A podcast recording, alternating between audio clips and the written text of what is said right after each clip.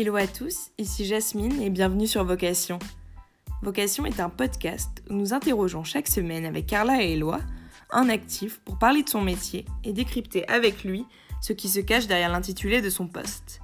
Notre objectif est de vous aider à trouver votre voie et y voir plus clair dans l'infini des métiers possibles. Mais derrière certains intitulés de poste se cache une multitude de métiers. Par exemple, pour le métier de sales ou commercial en français, business developer, SDR, account manager, account executive, customer success, on n'y comprend plus rien. Pour avoir une vision plus englobante, nous lançons des épisodes spéciaux par typologie de métier réalisés en partenariat avec des experts. Pour commencer, nous avons décidé de nous associer avec Illinois pour décrypter ensemble les différents postes de commerciaux. Illinois, c'est le cabinet de recrutement, ou plutôt comme ils se définissent, l'incubateur de jeunes talents dédié au métier business en start-up. On pouvait rêver meilleur interlocuteur pour nous expliquer le métier de commercial. Nous accueillons donc aujourd'hui Héloïse Girard, qui est chargée chez Illinois du business développement. Dans cet épisode spécial, Héloïse nous explique un à un les différents métiers de sales et les parcours, compétences et salaires associés. Elle nous révèle aussi quelles sont les questions à se poser quand on hésite à devenir commercial et déconstruit les idées reçues sur le métier. Enfin, elle nous parle de son interprétation du métier de business developer chez Illinois. Maintenant, je ne vous en dis pas plus et je laisse place à ma conversation avec Héloïse sur le vaste métier de commercial.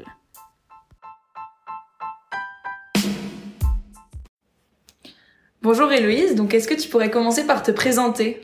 Bonjour, ben oui, euh, avec plaisir. Euh, moi, je suis Héloïse Girard.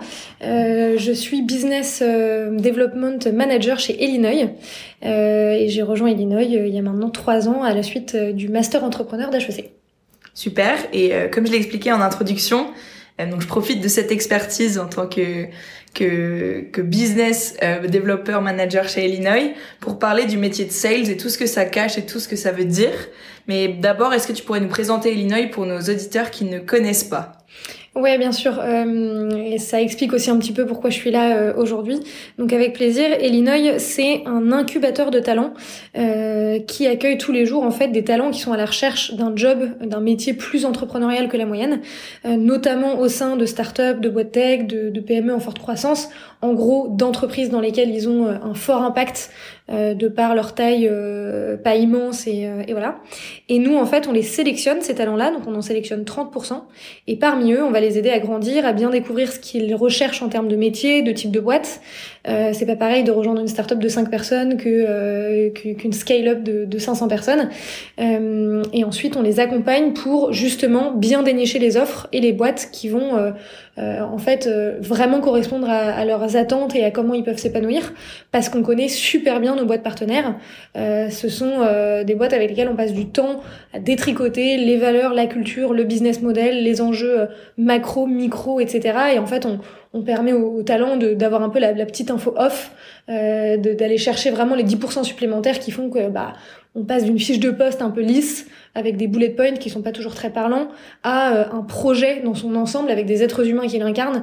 Et, euh, et ça, ça, ça, répond un peu en partie au syndrome de l'envie d'être une petite souris quand on candidate quelque part euh, pour se planquer dans la boîte et voir un peu ce qui s'y cache derrière bah, Illinois, c'est aussi ça. C'est aussi le partenaire de confiance qui accompagne les talents euh, à faire ça. Et très rapidement, en contrepartie, évidemment, côté entreprise, on coach également des entrepreneurs euh, et euh, des, des head of sales ou des, des chief marketing officers de, de plein de boîtes différentes à bien définir de qui ils ont besoin parce que le recrutement c'est la clé, que c'est souvent pensé comme étant du bon sens et de l'intuition quand en réalité c'est beaucoup de méthodes. Voilà un peu ce qu'on fait chez Illinois euh, en deux mots. Et pour que ce soit encore plus clair, euh, qui sont vos clients euh, pour avoir quelques noms en tête euh Alors nos clients, on a à la fois des petites startups où ils sont moins de 15-20 salariés, donc je pense par exemple à Smart Keyword, euh, Libéo, qui sont des entreprises dans le, dans, dans, le domaine du SEO, de la facturation, enfin de plein de sujets RH. Euh, mais on va aussi avoir des startups beaucoup plus grandes, comme par exemple Side. Payfit, Payfit qui est vraiment très connu dans le, dans le milieu du software euh, et, euh, et, de la gestion de la paye, où là voilà ils sont 450 euh, et, euh, et donc euh, c'est encore une autre échelle. Super clair. Et donc, vous, est-ce que tu pourrais nous rappeler combien vous êtes chez Illinois? Et donc, tu es business developer manager. Et pour qu'on comprenne bien ta place dans l'équipe, mm. si tu pouvais nous expliquer ça de manière Ouais, effectivement. Euh, donc au, total chez Illinois, on est à peu près 25. On a euh, globalement euh, deux grandes parties qui se distinguent. Une partie tech où on a des super développeurs, designers UX, data, product, qui planchent sur vraiment un outil tech qui nous sert et en interne et en externe pour les candidats. et on a une équipe plutôt orientée business qui se différencie pour le coup en trois pôles. Un, les talent managers qui vont vraiment faire le lien avec les talents, les accompagner, les coacher, bien comprendre leurs besoins. Deux, euh, les account managers qui vont vraiment gérer la relation sur le long terme, et on va y revenir dans les définitions, avec les clients euh, pour justement bah, les aider à faire le bon matching avec les candidats, les talents qui, qui s'y intéressent et qu'on a sélectionné pour eux.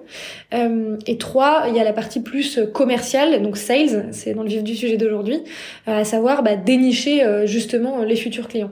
Et moi, dans cette troisième catégorie, justement, je prends un peu le lead sur ce pôle-là pour faire en sorte qu'on ait de plus en plus de, de boîtes, de start-up et potentiellement demain de PME et de grands comptes partenaires euh, qu'on puisse accompagner euh, là-dessus.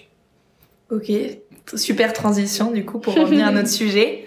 Donc le métier de sales, déjà dans un premier temps, euh, j'aimerais bien comprendre pour toi être sales, peu importe l'entreprise, c'est quoi le métier de sales? Peu importe l'entreprise et, on peut dire sales, on peut dire commercial en français, on peut dire business developer, il y a plein de dénominations, on y reviendra. Mais fondamentalement, c'est un métier où la mission, la grande mission, c'est de dénicher et de signer de nouveaux contrats avec de nouveaux clients.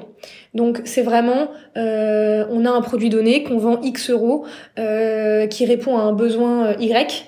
Je vais aller me débrouiller pour faire en sorte qu'il y ait le plus possible de personnes qui achètent mon produit, tout simplement. Ça, c'est vraiment la vulgarisation, je pense, la plus simple que je puisse apporter. Euh, si euh, je suis sales dans une société de conseil, euh, je vais aller démarcher le maximum d'entreprises qui auront besoin d'une mission de conseil et pour leur facturer et leur vendre.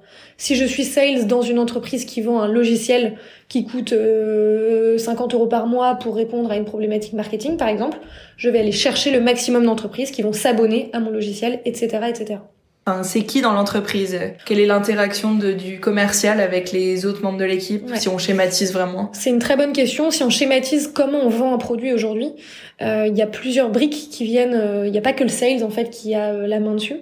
Il y a en amont toute la partie marketing slash acquisition, growth. Encore une fois, il peut y avoir plein de noms qui va contribuer activement à l'image de marque de l'entreprise, donc au fait d'être connu ou pas lorsqu'on approche des clients potentiels, euh, qui va contribuer potentiellement à générer ce qu'on appelle des leads entrants. Un lead, c'est un prospect. Un prospect, c'est quelqu'un qu'on essaye de prospecter. Donc, c'est un client potentiel, euh, en tout cas, euh, qu'on va essayer de convertir. Et en fait, ces fameux leads peuvent approcher votre entreprise en disant bonjour, j'aimerais bien en savoir plus sur votre service, parce qu'il y a eu justement des actions marketing qui ont été générées en amont. Un livre blanc, euh, de la visibilité sur LinkedIn, de la publicité, que sais-je. Donc ça, c'est la partie amont de la partie commerciale. La partie commerciale sales, elle vient s'insérer donc entre le marketing et la troisième brique qui va s'appeler plutôt en général account management ou customer success management, euh, qui va gérer plutôt une fois que le contrat est signé avec le client, euh, elle va gérer plus sur le long terme la relation avec ce dernier, faire en sorte que le client soit satisfait à tous les étages, qu'il ne se désabonne pas par exemple s'il y a une notion d'abonnement, qu'il refasse appel à vous, on appelle ça l'upsell euh, si jamais il a un besoin qui se remanifeste, etc. etc. Et donc ce pôle de sales euh, ne fonctionne pas sans le marketing en général ou mal. Euh, s'il y a zéro image de marque, zéro action, c'est difficile, on peut, on peut vendre quand même, mais ça rend la tâche plus complexe, donc on pourra entre guillemets signer moins de clients. Euh, et, euh, et, une fois qu'on signe un client, euh, si ce n'est pas nous qui sommes chargés de, de, gérer la suite des événements avec ce client, bah, on ne peut rien faire non plus sans euh, les fameux account managers et customer success managers et ainsi de suite. Voilà un peu très schématiquement comment ça s'insère. Euh, en général aussi, troisième sujet intéressant à aborder, c'est quand même les gens qui sont le plus en, entre guillemets en frontline, pardonnez les anglicismes multiples qui arriveront dans ce podcast, mais qui sont souvent en, en frontline avec, euh, avec justement les prospects, donc avec leurs besoins stricto sensu. Ce qui fait que demain, ça peut être aussi des personnes qui donnent leur avis et leur feedback sur les fonctionnalités du produit, le pricing, euh, comment est-ce qu'on peut le faire évoluer, etc. Donc un peu les interactions avec l'équipe produit dans le futur. Exactement. Ok, super clair. Et si on devait dresser, pour rester encore euh, très large, euh, si on devait dresser un peu un persona, donc un profil type euh, du métier de commercial, qu'est-ce que tu, enfin, comment tu définirais cette personne? Plutôt quel genre de personnalité, quelles compétences en amont, quelles soft skills et hard skills Enfin, quelles sont pour toi un peu les caractéristiques clés d'un bon commercial euh, au sens large du terme Ouais. Alors c'est une très bonne question parce que je peux à la fois te donner une réponse euh, un peu euh, dénominateur commun de tous les sales et en même temps il y a autant de personnalités et de qualités que de d'entreprises et de métiers de sales au sein de ces entreprises et on va y venir.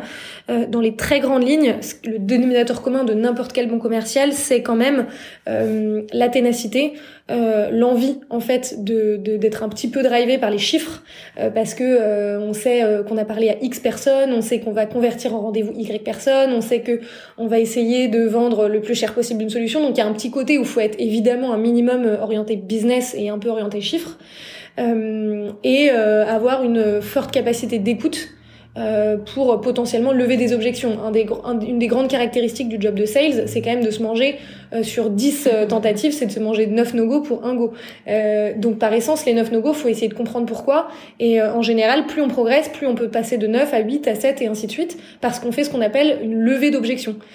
chaque objection, c'est trop cher, j'ai pas besoin, ça vient trop tôt dans mon timing, je ne comprends pas la valeur ajoutée de votre produit, etc. Théoriquement, chaque objection peut être levée par un argumentaire. Donc l'écoute est primordiale. En revanche, je mets des warnings parce que le cliché du euh, du mec dans le loup de Wall Street mm. euh, qui est un malade mental euh, qui ment à la terre entière et qui décroche son téléphone nuit et jour et et voilà, c'est pas ça la vraie vie de sales. en tout cas, pas partout. Ça peut l'être dans certaines boîtes et ça peut être revendiqué comme tel et nous on n'est pas là pour juger. mais en tout cas, il y a plein d'autres boîtes où c'est très différent. Je m'explique, euh, une entreprise comme Payfit par exemple, qui peut être un bon exemple, est une entreprise dans laquelle il y a une culture relativement orientée sur le collectif. Euh, et bon, j'ai presque envie de dire un peu le bisounours, alors pas dans le mauvais sens du terme, parce qu'ils sont excellents et très ambitieux et très forts en business, mais ils font toujours passer le collectif avant, et euh, c'est pas une culture comme on pourrait appeler shark. Euh, donc euh, les sales de chez eux ne vont pas du tout vous, vous, vous faire transparaître ce côté euh, je bourrine et j'en veux et je vendrai ma mère pour signer un deal. Non, ils sont excellents, ils sont rigoureux, ils sont très forts en business, mais il n'y a pas forcément ce côté qui va les caractériser. Alors que dans d'autres entreprises, ça peut être un, peu plus le cas. Et donc ça, c'est d'abord une question de culture de boîte. Mmh. Et ensuite, il y a un, autre, un autre sujet qui est primordial, qui est quel est le business model de mon entreprise. Je m'explique, si je vends une solution qui va se vendre, par exemple, euh, à des restaurateurs. Prenons l'exemple de Deliveroo qui est très parlant. Euh, mon, mon, job va être quotidiennement de prospecter des restaurants. Mm. Donc potentiellement, je peux en appeler 40 par jour. Euh, et, même dans un monde idéal, je peux aller en rencontrer 5, 6 par jour si ça me prend une heure à chaque fois et que ça remplit ma journée. Donc c'est ce qu'on appelle du sales volumique, du sales terrain, où on a, entre guillemets, une heure pour convaincre un interlocuteur et faire ce qu'on appelle de la vente one shot.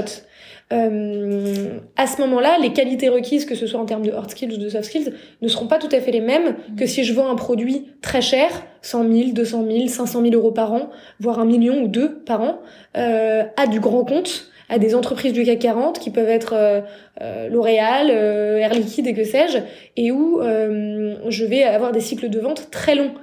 4 mois, 6 mois, 9 mois, 1 an, avec des multiples rendez-vous, de multiples présentations, une, une héroïsation de ce que je vends, mm. euh, comment prouver à mon client que c'est rentable et ainsi de suite.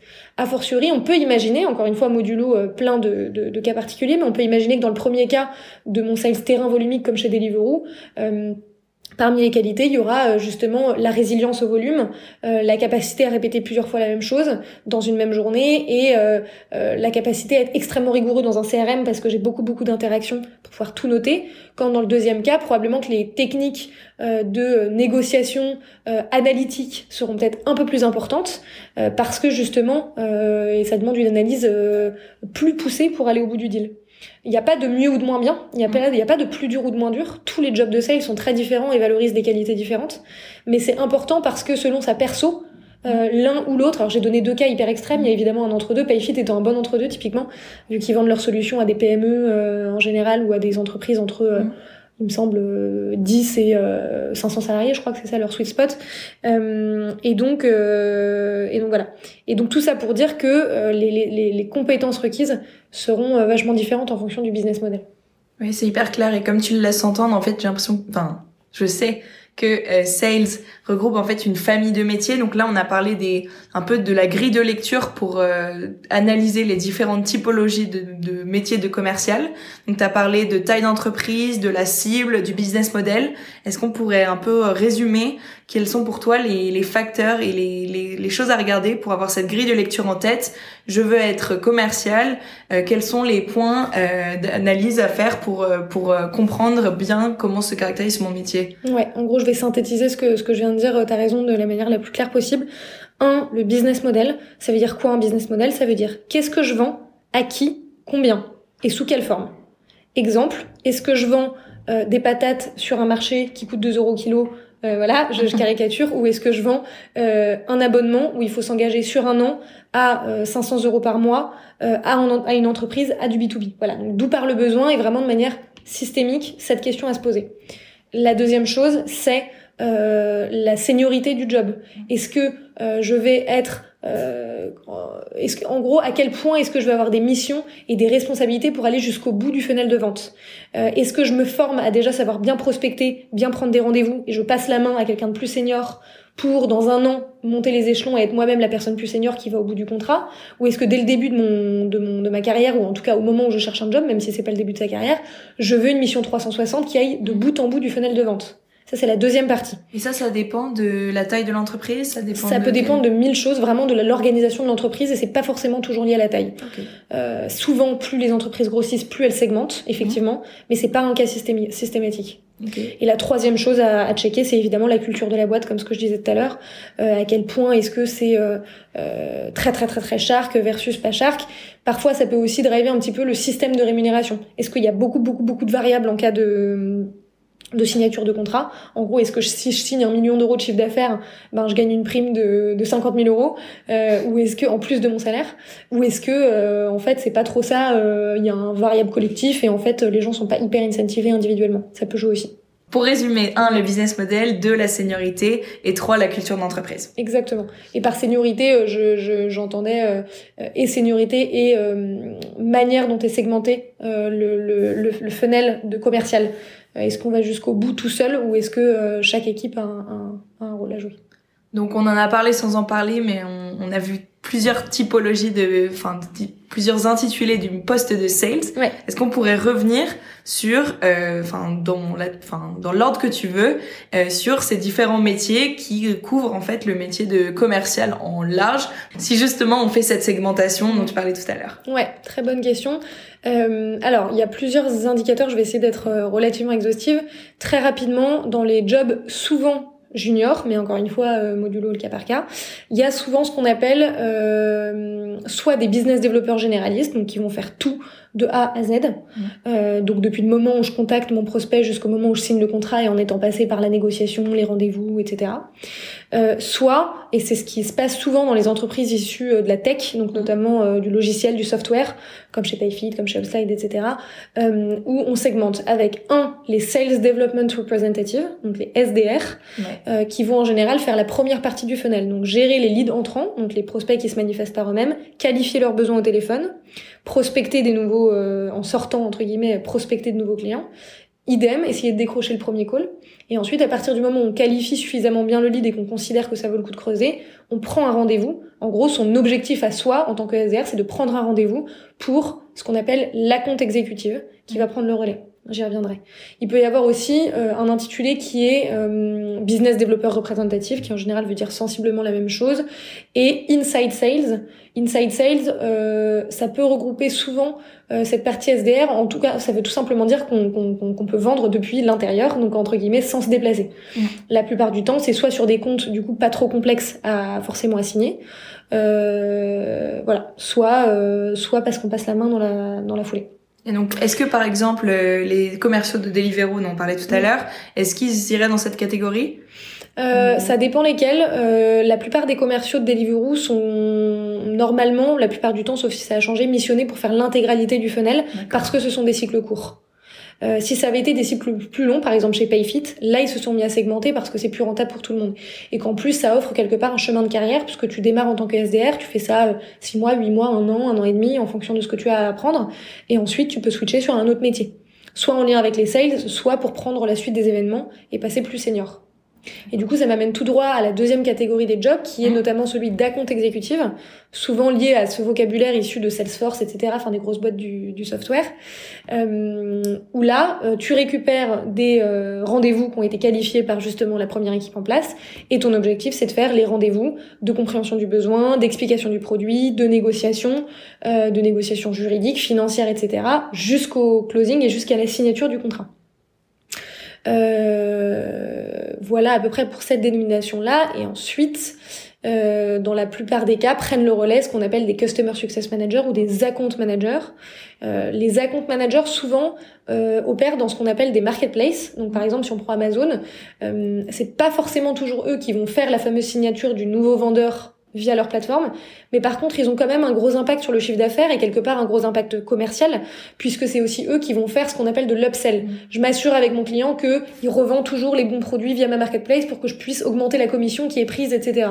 Donc il y a quand même un côté, une continuité commerciale dans euh, la suite des jobs. Mais ils sont pas, en, général, les account managers ne sont pas stampés euh, commercial au sens nouveau business à aller chercher. Je vois déjà potentiellement une confusion entre account exécutive et account manager. Exactement. Est-ce que tu pourrais bien nous différencier parce que les account, exé ouais. account exécutive, euh, la mission, euh, c'est de signer euh, mhm. les, les, prospects qui sont euh, dans le pipe, qui sont chauds et qui sont des clients potentiellement euh, closables entre guillemets qu'on peut vraiment signer. Les account managers, ils récupèrent des clients quand ceux-ci sont déjà des clients et non plus des prospects, donc ils ont déjà signé pour la solution et on veut développer leur compte. Donc les fidéliser, potentiellement augmenter leur tarification euh, sur le long terme, leur proposer de nouvelles fonctionnalités, et c'est un client existant. Ok, donc si on résume, donc on passe du poste de SDR, donc Sales Development Representative, au à l'account exécutif. Exactement. Donc lui qui va enfin qui va convertir le, le, deal show si je peux l'appeler comme ça pour ensuite le passer à l'account manager qui va se gérer le compte euh, au quotidien et peut-être vendre des services additionnels et potentiellement le customer service. Ouais. Euh, Alors il y a à ne pas confondre le customer success management. En général, c'est un job qui s'apparente un peu à la compte manager, mais qui a moins ce volet continuité commerciale, qui a plus un volet fonctionnel au sens où le seul moyen que le client soit fidèle, c'est que tout se passe très très bien et que on puisse l'aider dans l'utilisation du produit. Euh, donc c'est plus le faire évoluer dans son besoin et stratégiquement l'accompagner. Et le customer euh, service ou support, euh, c'est encore une dernière brique. Et là, c'est pour le coup vraiment 100% euh, résolution de bugs. Et donc en général, la frontière est beaucoup plus mince entre le customer support et, le développe et les développeurs web, si jamais c'est un produit euh, tech, qui vient vraiment en, en fin de funnel pour euh, réparer les problèmes. sont pas les mêmes interlocuteurs que le account manager du coup qui gère le client. Non. Mais s'il y a jamais un problème, ça va au customer success. Exactement. Non, customer support. Exactement. Voilà, je me suis trompée. Ok. Et euh, enfin pour, euh, enfin on a déjà parlé des potentielles confusions qu'on peut avoir entre les différents postes. Pour toi, quelles sont les confusions les plus fréquentes sur cette segmentation qu'il faut éviter et qu'il faut avoir en tête quand on pense au métier de commercial? Euh, bah, j'ai pour élever un peu le, le, sujet, je parlerai pas forcément de confusion sur, de confusion sur le vocabulaire parce que ça on peut l'apprendre. Je parlerai plutôt d'idées reçues. Mmh. Euh, on a tendance en sortie d'école et encore plus en école de commerce où on est formé à peu près à tout sauf à faire du commerce stricto sensu. Euh, euh, eh bien, il y a souvent une des idées reçues sur ces métiers-là euh, qui sont vus comme quelque chose de rébarbatif, de répétitif, etc. Or, euh, quand on va voir un peu les profils de super bons entrepreneurs, c'est en général des super bons sales, euh, et, euh, et c'est primordial en fait pour apprendre à monter sa boîte ou même pour juste faire tourner une entreprise. Et donc, euh, ce que je trouve important de garder en tête, c'est que parmi les skills qui sont importants, peu importe qu'on démarre euh, en tant que SDR ou qu'on ait direct une mission un peu 360 euh, au business développement, il faut garder en tête que c'est un job plus analytique qu'on ne le pense, notamment si on fait de la vente un peu complexe, dans le sens où bah, c'est pas facile de, de, de, décrocher des deals à 1000, 2000, 3000, 5000, 20 000 euros par an avec une notion d'abonnement, ça va loin. Il y a des calculs financiers, il y a des calculs juridiques, il y a de la négo, il y a de la compréhension de besoins, et donc c'est plus analytique qu'on ne le croit. Et deuxièmement, plus on est analytique sur ce qu'on fait, meilleur on est. En fait, les, plus grands sales sont souvent les plus scientifiques et pas du tout comme les idées reçues le pensent, les plus tchatcheurs ou que sais-je. Et donc ça, c'est hyper important de l'avoir en tête parce que sortie d'école, on se dit ah ouais non pas sûr. On est drivé par le business, on adore parler à des clients, on adore euh, comprendre, euh, convaincre, et pour autant on se tourne pas vers ce genre de métier parce que idée reçue. Ce qui est un peu malheureux. Euh, je dis pas que ça convient à tout le monde du tout, c'est pas du tout une fin en soi, mais en tout cas c'est dommage de pas l'avoir dans un petit coin de sa tête. et quelles sont un peu les questions pour toi qu'il faudrait se poser pour se justement identifier si on a une appétence ou non pour le métier de commercial? C'est une bonne question encore une fois parce que du coup si on l'a jamais fait c'est toujours un peu dur de se projeter. Euh, les questions qu'il faut se poser c'est euh, est-ce que euh, bah, est-ce que je suis curieux déjà? Parce que je pense que vraiment 100% des, des sales sont curieux, ils écoutent des besoins et ils voient à quel moment leur solution peut y répondre. à quel point j'aime avoir des interlocuteurs variés dans mon job au quotidien. Mmh. à quel point j'aime m'adapter et faire un peu le caméléon aussi en fonction de voilà à quel point j'aime comprendre presque la psychologie des gens qui se cachent en face. Il y a, y a, des gens qui vont être euh, convaincus par des chiffres parce qu'ils ont un mindset extrêmement orienté data. Et donc il faut leur foutre un tableau Excel sous les yeux pour qu'ils signent pour ton produit. Il y en a d'autres qui peuvent passer deux heures à tchatcher avec toi euh, en parlant que 30 minutes de, du produit et une heure et demie de leurs vacances et de leurs enfants euh, parce que non mais je rigole pas parce qu'en fait ils vont ils vont privilégier l'humain et la confiance qu'ils vont avoir dans l'humain. Et donc tu vas pas les convaincre de la même manière etc etc donc je, je grossis le trait exprès. Mais il y a un côté, si on est un peu curieux et fin psychologue euh, et que ça, vous amuse, voilà. Et enfin, euh, je dirais, euh, bah, les gens qui ont envie de gagner des sous. non, en vrai, ça, joue. Il y a, y a la REM qui compte et en fait, c'est des salaires assez attractifs dès le début. moi, je connais des super sales qui ont 3 ans d'expérience qui sont payés 60, 70, 80 k parce qu'ils ont un super variable et qu'en fait, les consultants qui sont chez McKinsey, ben au final, ils sont pas payés beaucoup plus, voire voire parfois moins. Et donc, donc c'est faut pas oublier que c'est des carrières où si on est bon et qu'on va vite, on peut gagner vachement d'argent et ça peut jouer dans la balance. Et justement, pour revenir euh, sur euh, le salaire, euh, est-ce que tu peux nous donner un peu une grille de salaire, un peu peut-être par typologie de métier qu'on a évoqué précédemment, de manière très large, mais un peu pour avoir cette, ça en tête sur un poste d'entrée par rapport à un poste peut-être à quelques années d'expérience?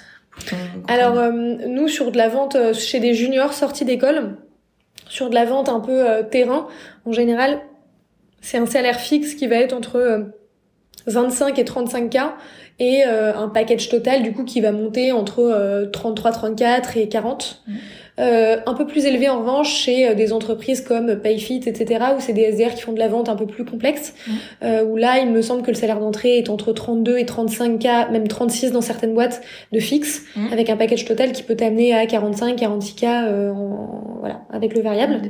et puis après, bah, ça évolue, et pour le coup, c'est vraiment très, très, très modulo euh, l'entreprise et la, la, la, taille de ce qu'on appelle des paniers moyens qu'on va signer plus on va dans une entreprise où on signe beaucoup beaucoup beaucoup de chiffre d'affaires plus forcément euh, même si on a un petit pourcentage de chiffre d'affaires en tant que prime euh, ça, ça joue. Euh, mais donc du coup en général des sales qui ont deux ans d'expérience ouais ils ont un paquet ils ont un fixe en général autour de 40 et et ça peut monter à 60 de variables 60 65 enfin ça, ça va assez vite Ok, super clair. Pas partout, hein, évidemment.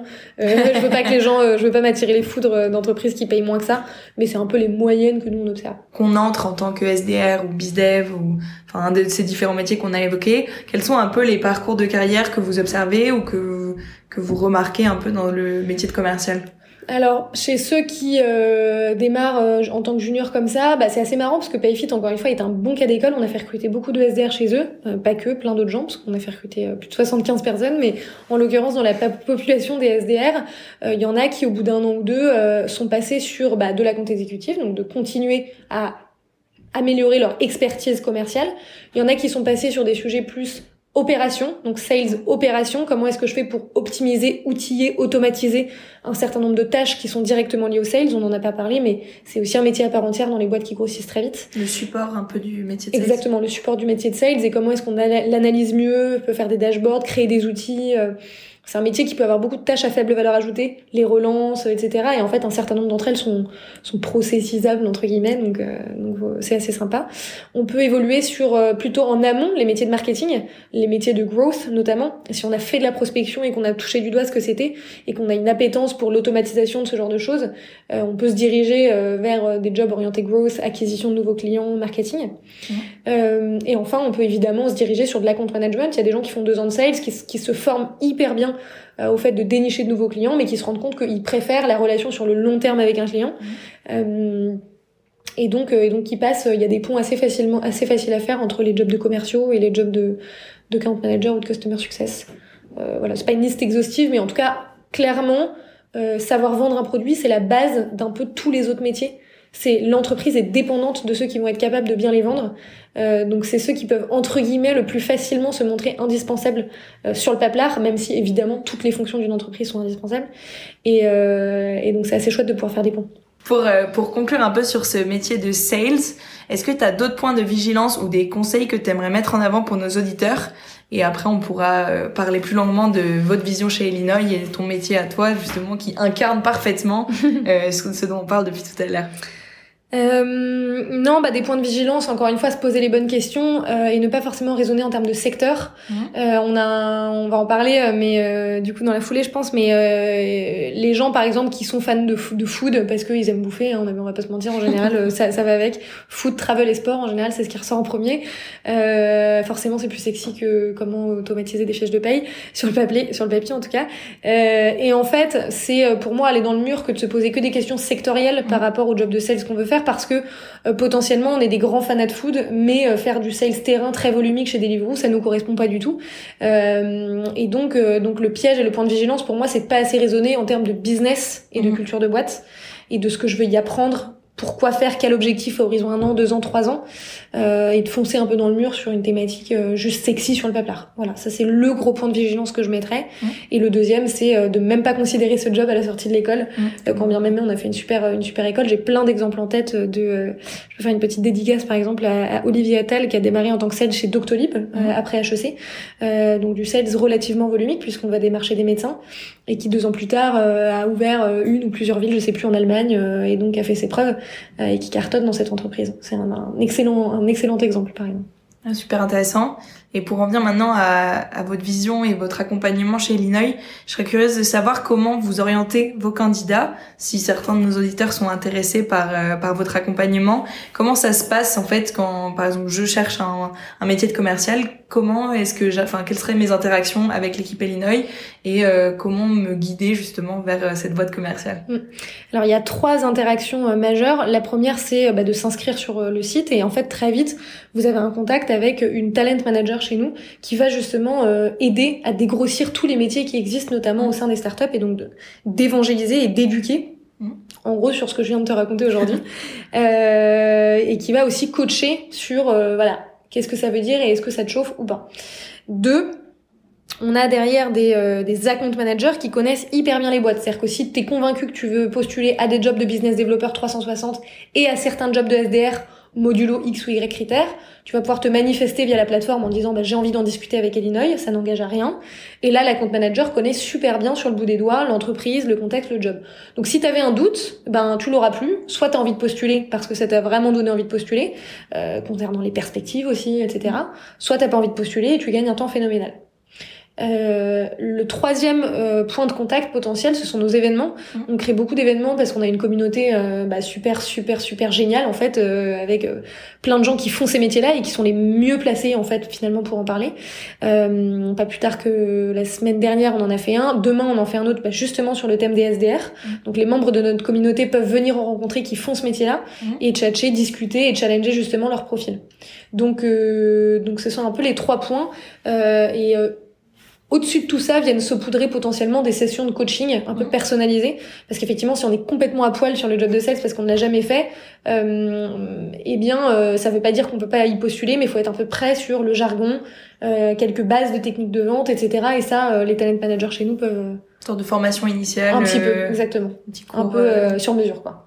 Et donc pour en venir un peu à, à ton poste donc en business developer manager si je me trompe pas euh, je pense que je serais curieuse d'une part de comprendre quel est ton quotidien mhm. en faisant ce métier. Qu'est-ce que ça veut vraiment dire euh, au-delà du de l'intitulé de poste pour retrouver un peu nos, lignes directrices?